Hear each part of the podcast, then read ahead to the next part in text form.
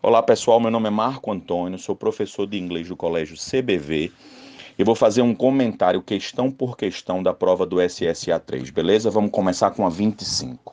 Então, na verdade, o texto traz como abordagem principal o desenvolvimento de uma protuberância no crânio, acima do pescoço, e que no quarto parágrafo o autor do texto fala da possibilidade disso ter surgido por conta do ser humano estar constantemente dobrando o pescoço para olhar para os seus smartphones, tá?